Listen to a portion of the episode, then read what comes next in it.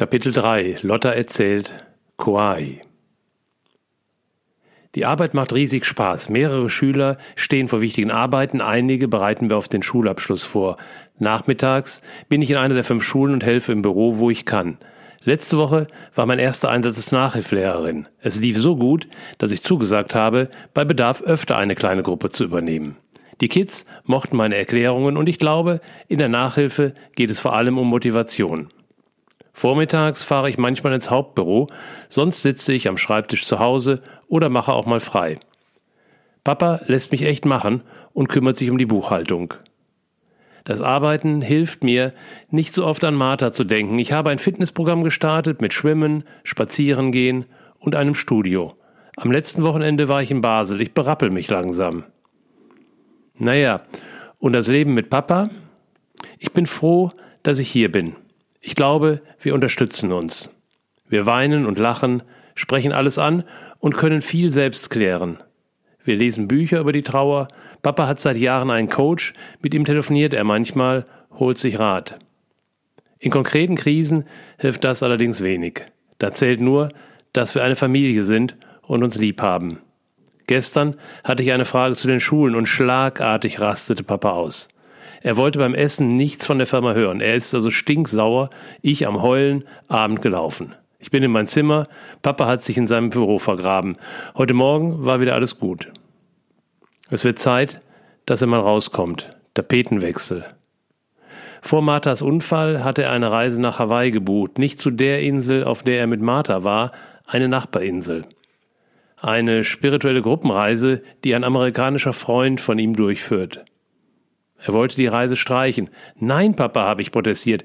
Du und Martha habt immer behauptet, es gibt keinen Zufall. Das ist genau das Richtige zur rechten Zeit. Ich komme klar und dein Geschäft läuft. Hawaii war die Reise für dich und Martha. Und wenn es jetzt eine andere Insel ist, fahr. Der Abflug wird in ein paar Wochen sein. Gleich wollen wir alles besprechen. Ich habe eine Lasagne im Ofen, der Salat ist vorbereitet und der Tisch gedeckt. Papa dreht gerade eine Runde durch den Wald. Die Abendsonne spiegelt sich in den Spinnweben neben den Boxen der Stereoanlage. Das schaffe ich locker vorm Abendessen. Ich schnappe mir den Staubsauger und zwei Dinge passieren gleichzeitig. Ich stoße vor die Box, sie beginnt zu wanken, ich lasse das Staubsaugerrohr fallen und kann sie gerade so stabilisieren. Und Papa kommt rein. Ich habe dir gesagt, Hände weg. Sie stehen auf drei Beinen und knallen runter, schreit er in der Lautstärke, dass mir flau wird und Tränen in die Augen schießen. Im nächsten Moment kniet er neben mir und hilft, die doofen Dinge auf die unpraktischen Füße zu balancieren. Sie stehen recht stabil, du darfst sie nur nicht bewegen. Sein Tonfall ist wieder ruhig, doch mir ist richtig schlecht. Dass er wie eine Rakete abgeht, passiert leider manchmal. Gut, dass er mir die Gespräche im Geschäft überlässt. Wird sich das von selbst ändern? Aus der Küche kommt ein Piepton. Die Lasagne ist fertig, hilfst du mir? Papa nickt. Ich habe mit Jamie telefoniert und von Martha erzählt. Er sagt auch, dass ich unbedingt kommen soll. Papa wirkt entspannt. Siehste, jetzt grinst er fett. Er lädt dich ein. Wie jetzt? Mir fällt die Kinnlade runter. Ich nach Hawaii? Papa strahlt wie lange nicht. Und die Firma? Die kommen klar. Der Workshop geht über eine Woche. Du kannst entscheiden, ob du mitmachst. Nachmittags ist frei und die Zeit haben wir für uns und die Insel. Echt jetzt? Ich kann es nicht fassen. Jep, Flug ist gebucht. Mein Gehirn verarbeitet noch, mein Körper saust bereits um den Tisch und fällt Papa um den Hals. Mein Herz schlägt wie wild. Papa holt das Hawaii-Buch.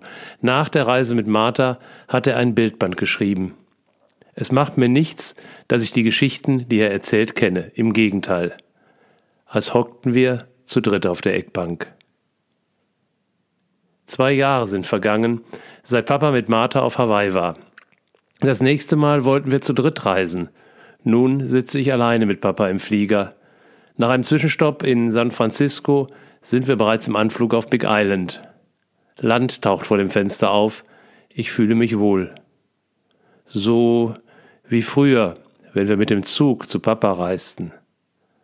Haben wir dich vielleicht doch irgendwie dabei? Papa scheint meine Gedanken zu lesen. Er beugt sich über mich hinweg, schaut auch heraus. Kauai liegt nordwestlich von Big Island, eine kleinere Insel in der Entstehung jünger. Sie ist als Ferieninsel beliebt, auch als Filmkulisse.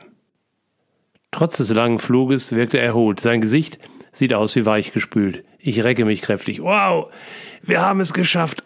Eine Woche nur wir. Meer, Wärme, das exotische Flair der Insel. Das Geräusch der laufenden Turbinen halt aus.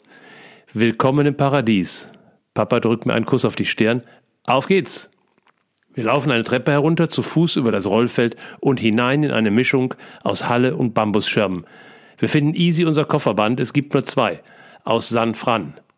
Papa geht auf einen Mann zu. Er hat seine Größe, wirkt etwas jünger, dunkle Haare, den gleichen Bart. Sie schütteln die Hände, umarmen sich. Wie wohltuend, am Ende der Welt einen Freund zu treffen. Diesmal kommen die Schauer über die Schultern. In den Jahren nach Mamas Tod reiste Papa unzählige Male nach Essen. Es war ein ungeschriebenes Gesetz, ihn am Bahnhof abzuholen. In gleicher Weise stand er am Bahnsteig, wenn wir ihn besuchten. Wie wenig Mühe kostet es, dieses Gefühl von nach Hause kommen zu verschenken. Jamie strahlt. Willkommen in Amerika. Langer Flug, oder? Er verfrachtet uns samt Gepäck in einem fetten Geländewagen. Möchtet ihr etwas trinken? Jamie öffnet eine Kühltasche. Ich sehe Wasser, Bier, Wein, daneben Chips, Macadamianüsse in drei Varianten und Schokolade. Wow, Jamie, more than perfect. Er dreht den Zündschlüssel. Ich hoffe, ihr habt ein Zimmer zum Innenhof, andernfalls muss ich euch vor den Hähnen warnen. Ich schaue ihn staunend an. Papa lacht. Du meinst Hühner? Hähne. Überall, wo ihr hinkommt, Hähne. Ab morgens vier Uhr krähen sie. Während der Fahrt berichtet er, sie wurden für illegale Kämpfe gezüchtet. Ein Hurrikan zerstörte einige Ställe, so kamen ein paar frei. In den folgenden Jahren vermehrten sie sich rasant.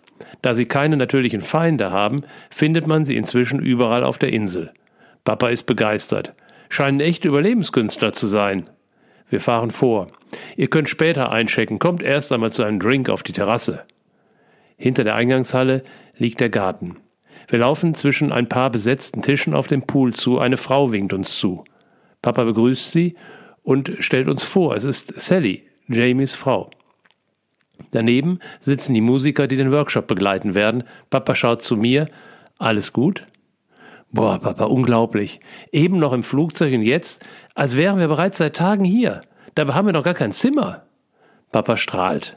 Der Abendwind weht sanft eine graue Strähne über sein blasses Gesicht. Sally setzt sich zu mir. Sie ist kleiner als ich, hat diese rauchige Stimme, die ich bei den Amerikanerinnen seit meinem Highschool-Jahr so liebe. Papa hängt in einem Korbstuhl und erhält sich angeregt mit der zierlichen Musikerin. Jamie hat von euch erzählt. Wieder der Satz, der mich in Australien so berührt hatte. Sorry for your lost. Sie fragt nach Martha, wie sie so war, wie ihr Weg war, wie es Papa und mir bisher ergangen ist. Ich lasse mich in das Gespräch fallen, fühle mich wohl. Manchmal geht mein Blick zu Papa, auch er wirkt entspannt. Ich glaube, er spricht auch über Martha. Später auf unserem Zimmer reflektieren wir, so muss es wohl sein, wenn eine große Familie sich trifft. Die einzelnen Mitglieder waren in der Welt unterwegs. Man kommt zusammen, teilt seine Erlebnisse, die guten wie die schlechten Geschichten. In angenehmer Atmosphäre, locker, entspannt. Ein Glas Wein oder ein Drink, ein leichtes Essen und vor allem viel Lachen. Ich spüre, dass es das ist, was Papa und ich uns gewünscht haben und was sich heute einstellte. In den letzten Wochen hatten wir natürlich unsere Tiefs, doch wir schafften auch immer mal wieder zu lachen. Über auftauchende Erinnerungen und über Momente des weitergehenden Alltags. In diesen Situationen waren wir meist alleine unter uns. Der heutige Abend wirkte irgendwie befreiend auf mich und ich glaube auch auf Papa. Die Sonne scheint durchs Fenster, taucht den Raum in warme Farbtöne. Ich schleiche auf die Terrasse, sehe den Rasen im Pool. Zwei Gäste verlassen das Haus. Im Hintergrund werden Tische vorbereitet für das Frühstück, nehme ich an. Wie spät ist es? höre ich Papas schläfrige Stimme. Sieben Uhr. Raus aus den Federn. Du bist doch der Frühaufsteher. Zehn Minuten später spüre ich den Sand unter meinen Füßen. Eine angenehme, laue Brise weht vom Meer. In kurzer Hose und T-Shirt schlendern wir am Wasser entlang. Die wärmenden Sonnenstrahlen gehen unter die Haut. Wie so oft in den letzten Wochen ist unsere Unterhaltung eine wohlige Mischung. Erinnerungen an den gestrigen Tag, erlebte Strandurlaube in Holland mit der Familie oder wir drei oder wir zwei mit Mama. Wir waren mit Mama in Holland, sind durch das Wasser zu einem Strandcafé gelaufen. Da bemerkte Mama, dass sie den Autoschlüssel verloren hatte. Den kannst du vergessen, antwortete ich. In dem riesigen Meer, du siehst nichts in der Brühe. Martha meinte seelenruhig, den finden wir. Mama war total hektisch, völlig aus der Spur. Martha hat keine Miene verzogen. Papa grinst. So kenne ich sie. Und? Wir sind den Weg zurückgegangen. Mama und ich haben mehrfach versucht, im Trüben etwas zu finden. Martha hat zweimal reingegriffen. Schwupps, hatte sie den Schlüssel in der Hand, hielt ihn Mama mit unbewegter Miene vor die Nase und sagte nur, hier. Wir bummeln weiter, weglos. Mal müssen wir Felsen umrunden, mal warten wir durchs flache Meer. Ein Fluss mündet von links ins Meer, wir folgen seinem Laufland einwärts. Das Wasser ist 10, 15 Zentimeter tief, das Flussbett rund 10 Meter breit. Sandinseln teilweise mit Gras bewachsen. Ich sprinte mal rechts oder links die Böschung hinauf. Papa trottet durchs warme Nass und spritzt es mit dem Fuß in meine Richtung. Wir machen Fotos. Lachend erkunden wir den Flusslauf. Wir entdecken die Reste eines Bootes, ein Ruderboot. Das Holz ist morsch, die grüne Farbe verblasst und abgeblättert. An einer Seite fehlen ein paar Planken. Wie lange mag es hier liegen? Wir fotografieren uns vor dem Boot, in dem Boot. Papa klettert die Böschung herauf. Oben angekommen, verharrt er einen Moment, scheint etwas entdeckt zu haben. Er winkt mir fordernd zu. Da ist ein Starbucks, wollen wir da frühstücken? Ich lehne an dem Boot, höre seine Frage, spüre ein eigenartiges Gefühl in der Magengegend. Ich weiß nicht, wir sind weit entfernt vom Hotel. Papa drängelt. Komm, wir gehen die andere Böschung rauf, vielleicht finden wir dort zur Straße und zurück zum Hotel. Okay, er klettert zurück. Spaßbremse, griemelt er und strahlt mich an. Dann eben deinen Weg, los. Durch leichtes Gestrüpp erklimmen wir den Hang, kommen gleichzeitig oben an, richten uns auf und bleiben wie versteinert stehen. Ich schaue zu Papa, sehe die Tränen in seinen Augen, vibriere. Vor uns steht ein eingeschossiges Haus. Große Fenster, eine bunte Auslage, gefüllte Kleiderständer neben dem Eingang. Darüber ein zwei Meter breites, naturbelassenes Brett. Marthas Boot steht in bunten Lettern darauf. Wir umarmen uns. Gibt's nicht. Nach dem Frühstück rücken wir zwei Liegen neben eine Palme. Ach, das ist richtig schön. Ich liebe es draußen zu essen. Der leichte Wind, die Wärme, die kraftvollen Farben der Pflanzen im Garten. Paradise, oder? Wie versprochen. Sag mal, Papa, wie ist das jetzt mit diesem komischen Seminar? Mach dir keinen Stress, Lotta. Wir lassen uns beim Begrüßungsabend blicken. Morgen schnupperst du da mal rein. Nachmittags und abends haben wir Zeit für uns. Ich weiß nicht. Mein Bauch drückt. Ist ja völlig okay, wenn er sowas Spirituelles macht, aber ich? Morgen ist es morgen, entspann dich. Du bist ein freier Mensch. Jetzt gibt's erstmal einen Cocktail. Alkoholfrei. Kopfschüttelnd ziehe ich mir die Mütze über die Augen, lasse die Arme neben die Liege im Gras versinken. Vom Meer gleitet der Wind herüber und umhüllt mich sanft. Irgendwo kräht ein Hahn. Ein fettes Grinsen baut sich in mein Gesicht. Ich kenne niemanden, der so schnell umschalten kann wie mein Dad. Und das sage ich nicht, weil ich seine Tochter bin, sondern weil es einfach so ist. Ich hatte die letzten Tage Sorge um ihn. Er wirkte auf mich verkrampft, hatte sich oft in sein Büro zurückgezogen. Doch was macht er da? Um sein Geschäft kümmere ich mich. Die Foundation? Okay, doch ist da so viel zu tun? Die ganzen Formalitäten wegen Martha hat er weitestgehend abgewickelt und neue Projekte? Gibt es keine, zumindest keine, über die er spricht. Ihm müsste es also besser gehen. Ich will ja nicht sagen, dass er wenig zu tun hat, doch gemessen an dem, was er früher gemacht hat, er hat oft zwei oder drei Jobs gehabt und obendrauf eine Aus- oder Weiterbildung. Und jetzt? Nicht, dass ich ihm das nicht gönne, im Gegenteil. Doch müsste er die freie Zeit nicht mehr genießen? Sein Morgenwalk, die Marterrunde, das scheint die einzige Zeit, die er wirklich genießt. Den Rest des Tages wirkt er oft wie eine gespannte Sprungfeder. Hier jedoch ist er locker, entspannt, fröhlich. Als hätte jemand einen Schalter umgelegt. Ich gönne ihm das so sehr und freue mich, bei ihm zu sein. Los, lauf! Unter dem Rand meiner Mütze erscheint Papas Gesicht. Ich habe ein Auto gemietet. Wir erkunden die Insel. Kurz darauf biegen wir auf die Hauptstraße, in einem knallroten Jeep wie unserer zu Hause. Das Dach ist zurückgeklappt, der Wind klappert herein.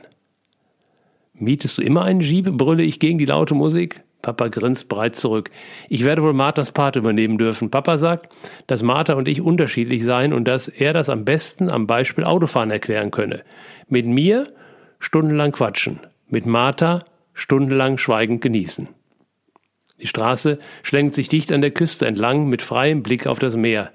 Links Hügel oder Berge, die komplett begrünt sind. Das Wetter ist bestens sonnig mit ein paar Wolken. Wir genießen die Fahrt, halten manchmal an, schießen Fotos, trinken einen Kaffee. Papa zeigt auf einen Bergkegel rund und grün. Da wurde King Kong gedreht. Ich studiere sein Gesicht, bei ihm weiß man nie. Was? lacht er auf. Hier wurden viele Filme produziert. Jurassic Park, Meuterei auf der Bounty.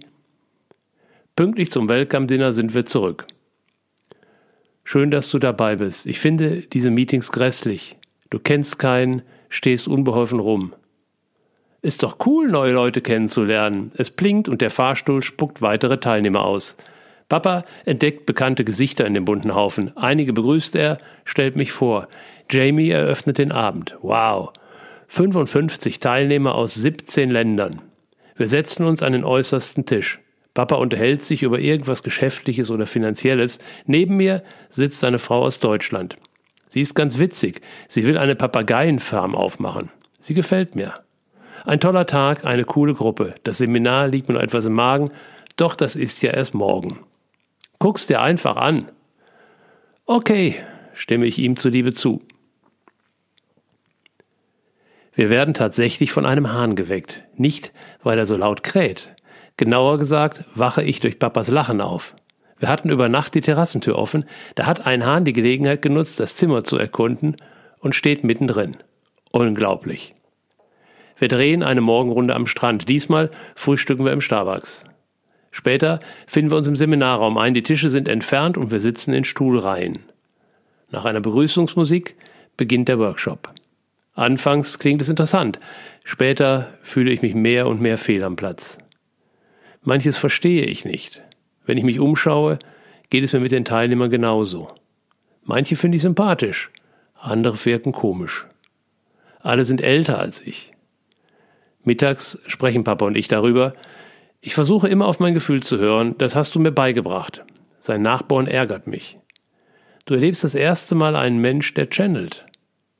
Erklär mir doch, was es ist, Channeln. Ihr macht da so einen Hype drum. Vielleicht liegt es ja daran. Was er macht? Eigentlich gar nichts Besonderes. Wir knubbeln uns zu zweit in eine Hängematte, das wird wohl eine längere Erklärung. Jemand, der channelt, glaubt daran, dass es ein Feld mit Informationen, Energien und Wissen außerhalb des bewussten Verstandes einzelner Menschen gibt, also sozusagen übergeordnet. Und er hat gelernt, damit zu kommunizieren. Er hat auch eine ganz persönliche Methode gefunden, wie er in der Zeit, in der er in diesen unbewussten Teil eintaucht, mit seinem Bewusstsein umgeht. Die wirkliche Kunst kommt jedoch danach. Wie kann er diese Informationen, zu denen er Zugang hat, in Worte packen, die er selbst oder andere mit ihrem Bewusstsein verstehen können? Da wählen manche den Weg, die Informationen live auszusprechen, so macht es Jamie. Andere schreiben sie auf. Es gibt weitere Möglichkeiten, malen, jede Form der Kunst, auch Komponieren von Musik. Alle bekannten Genies waren Channeler. Sie haben das, was sie für sich oder die Welt geschaffen haben, nicht aus dem bewussten Verstand kreiert, sondern aus dem Unbewussten. Je berühmter sie wurden, desto größer war das Feld, aus dem sie ihre Impulse abgeleitet haben. Falls ein Maler nur mit einem kleinen Feld verbunden ist, also ein Feld, das fünf Seelen auf der Erde in Bezug zu einem Thema zur Verfügung steht, finden auch nur diese fünf die Bilder, höchstens fünf.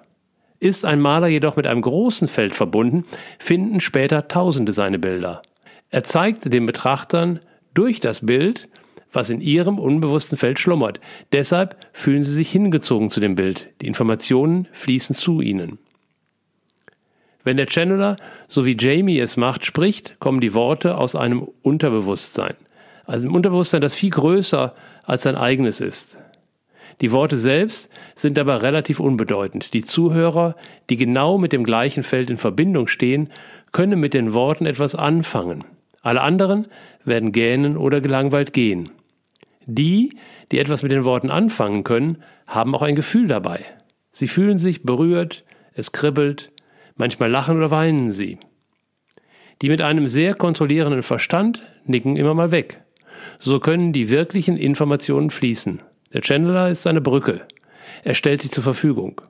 Jetzt kann jeder seiner Zuhörer unbewusst entscheiden, wie viel Austausch er mit dem gemeinsamen Feld haben will. Du kannst dir das so vorstellen. Da ist ein Dorf mit 100 Bewohnern. Jedes Haus hat einen kleinen Keller mit Lebensmitteln. Regionale mit kurzer Haltbarkeit. Sie wissen oder ahnen, dass es am Rande des Dorfes einen riesigen Keller gibt. Mit Nahrungsmitteln für Tausende von Menschen. Alle möglichen Sorten und so konserviert, dass die Haltbarkeit fast zeitlos ist. Doch sie alle glauben, dass sie keinen Schlüssel zu dem Keller haben, sie wissen nicht einmal, wo er genau ist. Nun kommt jemand wie Jamie. Sie kennen ihn, vertrauen ihm. Er hat die Schlüssel, öffnet die Tür. Sie können für ein oder zwei Stunden in den Keller und mitnehmen, was Sie möchten oder finden. Was auch passieren kann, wenn einer dieser Bewohner oft genug mit Jamie in den Keller gegangen ist, weiß er, wo der Keller ist und auch, wo der Schlüssel liegt. So geht er irgendwann selbst und ohne Hilfe in den Keller. Du hast gute Bilder zum Erklären. Ich richte mich etwas auf, schaue ihn an. Mein Magen knurrt noch. Ich beobachte seine Augen. Sie bleiben ruhig. Er hebt die Augenbrauen, atmet ein. Baby, du bist ein freier Bürger. Ich kapiere und lache laut auf. Ich muss also morgen nicht mit? Natürlich nicht. Er hat sich schon wieder einen Drücker verdient. Aber das mit dem Channeln habe ich verstanden. Ob dieses Feld von jedem anzapfbar ist? Bist du da jetzt auch in diesem Feld? Was ist, wenn so ein Medium mit Toten spricht? Das ist doch Blödsinn, oder? Ich glaube, Papa denkt auch so. Falls nicht, Kannst du mir nochmal ein Zeichen geben, sodass ich erkenne, dass es von dir kommt? Was du geliebt hast, Schmetterlinge zum Beispiel. Brrr, ich muss mich schütteln. Grausig kalt der Wind hier. Ich habe geduscht, alles gepackt, wir schlendern über die Wiese im Innenhof. Gäste sitzen oder liegen auf den Liegestühlen. Im Pool schwimmen drei Frauen. Bis zum Abflug bleiben uns vier Stunden. Eine Doppelhängematte zieht uns magisch an. Im Schatten unter einer Palme lassen wir die Zeit vorbeiziehen. Es war großartig. Wow, Papa, das war eine rasante Achterbahnfahrt für mich. Ich fühle mich dennoch beschenkt. Ich freue mich sogar auf zu Hause, auf die Arbeit. Papas Arm fummelt sich unter meinem Rücken durch. Und ich bin nicht stinkig, dass du morgen alleine nach Big Island fliegst. Was wirst du dort genau tun? Weißt du was? Ich habe ein Marterbuch dabei. Er holt das Hawaii-Buch aus dem Zimmer. Ich möchte die Plätze nochmal abfahren. In Hilo habe ich einen Termin für mein Tattoo. Er zeigt auf ein Foto. Ein Hawaiianer mit bunten Lendentuch zeichnet eine Schildkröte auf seinen Arm. Das entstand während einer Abendshow, abwaschbare Farbe. Das Symbol, ein Maori-Motiv, steht für Schutz und ein langes Leben. Da wir jeden Tag Schildkröten gesehen haben, steht es auch für Martha. Wow, wundervoll, es entspringt der Tradition der ursprünglichen Einwohner. Diese machen heute ein Prozent der Bevölkerung aus. 80 Prozent der heutigen Bewohner wurden nicht auf Hawaii geboren. Er blättert, ein rauchender Vulkan erscheint. Unter diesen Einwohnern gibt es eine Überlieferung. Sie glauben, dass hier die Wiege der Menschheit liegt, dass eine Sternenrasse kam, um die Menschen in ihrem Projekt Erde zu unterstützen, die Plejadier. Wo kamen die her? Na, von den Plejaden. Ein heller Sternenhaufen. Die Hawaiianer nennen ihn die sieben Schwestern. Er ist mit bloßem Auge erkennbar. Zurzeit jedoch nicht. Ab Anfang Juli wieder. Pünktlich zu deinem Geburtstag, grinse ich. In diesem Krater war der Landeplatz. In dem angrenzenden Regenwald wohnt eine Kahuna. Die werde ich übermorgen treffen. Okay, jetzt wird's spooky. Eine was? Kahunas sind Menschen, die das alte Wissen weitertragen. Ah, Meisterbetriebe, griemelig. Genau, ich fahre zu einer spirituellen Meisterin. Zehn Meter entfernt bemerke ich eine Frau. Sie scheint uns zu beobachten. Sonnenhut, Sonnenbrille, Wanderschuhe, Rucksack in der Hand. Jetzt kommt sie vorsichtig zu uns. Ich kenne sie. Sie will eine Papageienfarm aufmachen. Eine was? kommt es stottert vom Papa. Hallo, was machst du denn so? begrüße ich sie. Ich will wandern und weiß nicht recht wo. Es sieht so aus, als hättet ihr einen Wanderführer. Störe ich? Nee, überhaupt nicht. Aber der hier, ich zeige auf Papas Buch, ist über eine andere Insel. Wir haben einen super Reiseführer über Kai. Wir haben sogar zwei, oder Papa? Jep, wir können euch gerne einen überlassen. Papa rutscht seitlich aus der Matte. Das ist total nett. Ich bleibe bis Freitag, da kann ich die Insel noch erkunden. Und ein paar Papageien fangen, lache ich. Wir versorgen Sabrina noch mit ein paar Tipps, dann geht es zum Flughafen. Papa, das war so genial.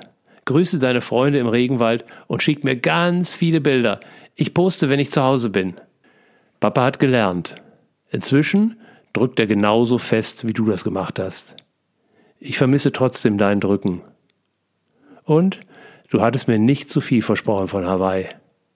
Obwohl das hier ja die falsche Insel ist, wie Papa sagt.